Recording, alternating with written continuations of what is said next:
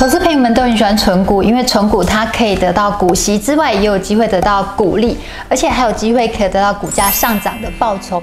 投资朋友们会不会觉得很好奇说，存台股的方式会不会也跟存美股的方式一样呢？今天就是爱投资的专业操盘手就要来跟我们分享，用存台股的方式存美股，是不是马来通？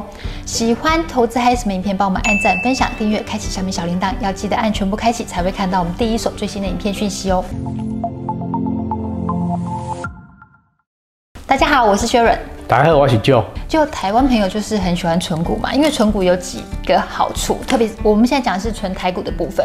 比如说呢，它有配息，然后有些会有配股，然后再来呢，它有机会赚价差。好，再来呢就是息收比较稳，因为几乎每年都会配息。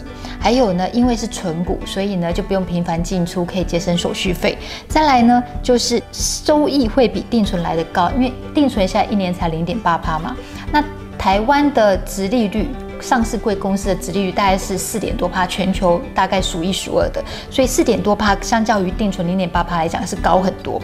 再来呢，就是很适合懒人，因为几乎都不用看盘，这是存台股的好处。就怎么看？你也是无啥研究的，啊，你做一下做一下，当做欠钱，安尼是可以当。但是我承认存股它长期下来理论上会是 OK 的。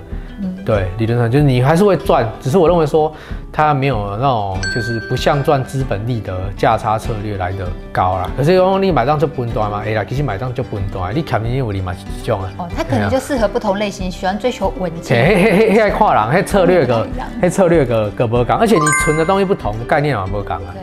台湾呢，存台股的方式有几种，一种呢是直利率法，也就是说，我们以合库金来举例，合库金假设它二十块，好，它配的现金呢，假设它的股利是一块钱，那它算出来说，它的呃一块钱，假设它股价十六块好了，就等于说股价是股利的一的十六倍嘛，十六倍的话呢，就算是便宜价。那如果是合库金二十元的话，二十倍就是合理价。那如果到三十二块呢，三十二倍就是昂贵价。这是第一种直利率法。那呢，有另外一种呢，就是本益比法。本益比法呢，它就是用你现在的骨架去去除。除以 EPS 就是每股的盈余。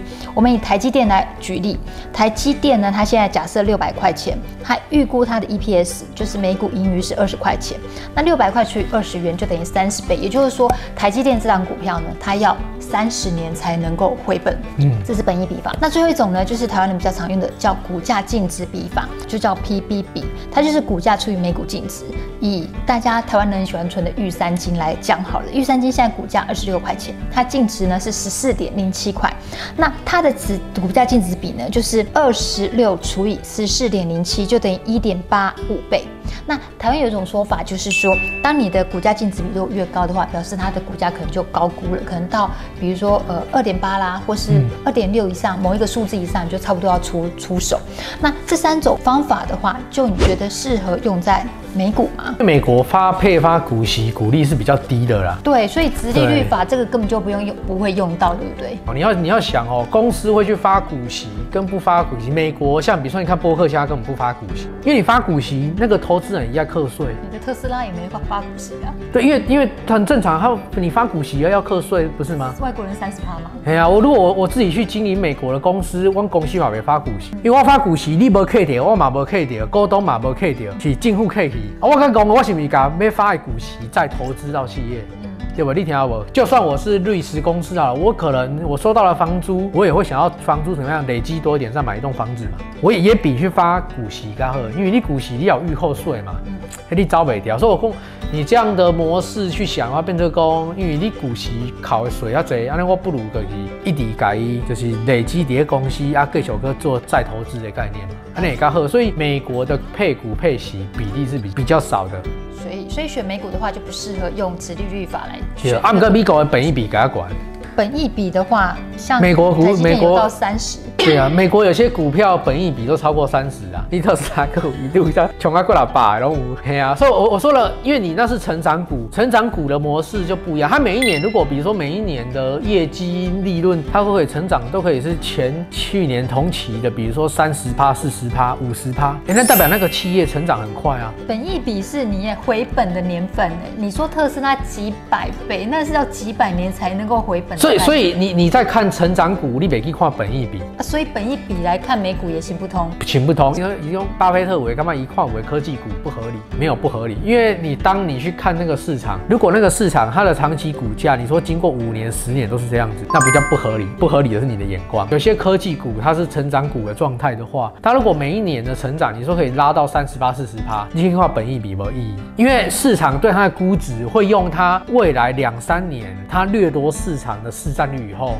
的营运状况，他来对他做估价。所以如果照这种说法的话，像苹果、Facebook 或是像那种独占市场的话，他们的本益比就会很高，对不对？很高，因为当市场已经在预期它未来的业绩跟市占率的情况，那个那个无底的状态去假设它的估值，而你是用当下，但是并不公平。为什么？因为股价会先跑一步。可是因为现在我们生活周遭里面很多都是美国企业，而且他们在全球市场几乎都独占的一个、嗯、一个产品，一个市占率。所以，如果照这样讲的话，你要存美股也不适合用本益比法。所以存股的话，我拢建议去囤大盘。你买去看下，有无？你可以慢慢常年囤大盘指数 ETF。如果照这种算法的话，就是股价净值比法一定也是不是？这样比较可以胆啊。因为你要交接的方法，你不可能存到特斯拉。好，那我们来看一下，如果说大盘指数 ETF 就有提到，我们以 VTI 跟零零五零两两档 ETF，这是用周线图来看。嗯，你看一下这两档其实曲线都是往上的。那你会推荐人家是存 VTI 好，还是存零零五零好？拢会档，不过你也钱多，钱钱够多，我讲你也买海外券商，你也让囤囤 VTI 啊，不一定要存零零五零，拢差不多啊。可是变成帮你分散风险，啊，你也钱都少诶，你不一定要去做海外券商，我讲你可归在台湾，你归在台湾可存零零五零。所以你可以选择说资金，如果资金大一点的话，资金一半 VTI，资金一半零零五零。我的我的理解就是这样，你投资就是市场就是就是讲资金雄厚度，资金贼以选择的多，啊资金借了麻烦你可归在台湾，市场不会对资金少的人有任何怜悯度。好，所以说你有，如果你有一笔资金，你要存台股或美股的话，假设以大盘指数 VTI 跟零零五零的话，其实你存哪一个都没什么差异。如果资金多的话，有更多的商品可以选择；资金少的话，就留在台湾买零零五零就好了。你一百万台币以上，应该来谈定一个海外市场诶运作。那如果说以个股来看的话，苹果跟台积电，你的看法也是一样，对不对？不论是大盘指数或是个股，如果你资金够多的话，你就买国外的，因为两个曲线其实也差不多。你也可以买台湾，但是我意思是说，钱多你可以有更多的选点。嗯，所以如果说想要存美股的，刚提到什么本益比法啦，或 PP 法，归在台湾，我会跟你安尼讲，是因为第一，台湾本身零零五零嘛，无讲得落的啊。第二是讲你的钱就是少嘛，啊，要个叫你把钱可以国外汇出去国外，还是讲你用付委托的成本拢较悬嘛。所以存台股的方法，无论是刚刚提的那三种方法，哪一种都不适合。所以如果你要存美股的话，就是有推荐这几档。美股指数 ETF V O O V T I Q Q Q D I A，你有去买买大盘的指数 ETF 安尼啊？嗯，安尼个安尼个简单，你慢慢讲做什么算什么，都唔免你个是想要买啊，你有些块钱你就当去买啊，你个变成蒙眼色飞镖，或者是产业 ETF X L Y X L V 之类的。可是产业类 ETF 它的风险就会比大盘指数高一点，对不对？对，你你个你的想法，比如说你有感觉讲，哎，美国人纾困三次的花那侪钱啊，大家去买物件嘛，还是不是消费类股可能较变？我可以考虑 XLY 啊，嗯，啊，美国嘛，那老年化嘛，嗯，啊，老年化嘛，最后这些照顾安养诶，医疗的嘛，我可能当长期投资医疗业 SLB，就我说类似这样的循环啦，你看快递赶这些循环，无量的循环是这样嘛。今天做的实验结果呢是存台股的方式不适合存美股。如果投资朋友们你手上有一笔资金的话，你会怎么样去运用它呢？欢迎在影片下方留言告诉我们哦。喜欢投资还有什么影片，帮我们按赞、分享、订阅、开启下面小铃铛，要记得按全部开启才会看到我们最新影片讯息哦，谢谢大家，拜拜。呃，感谢大家。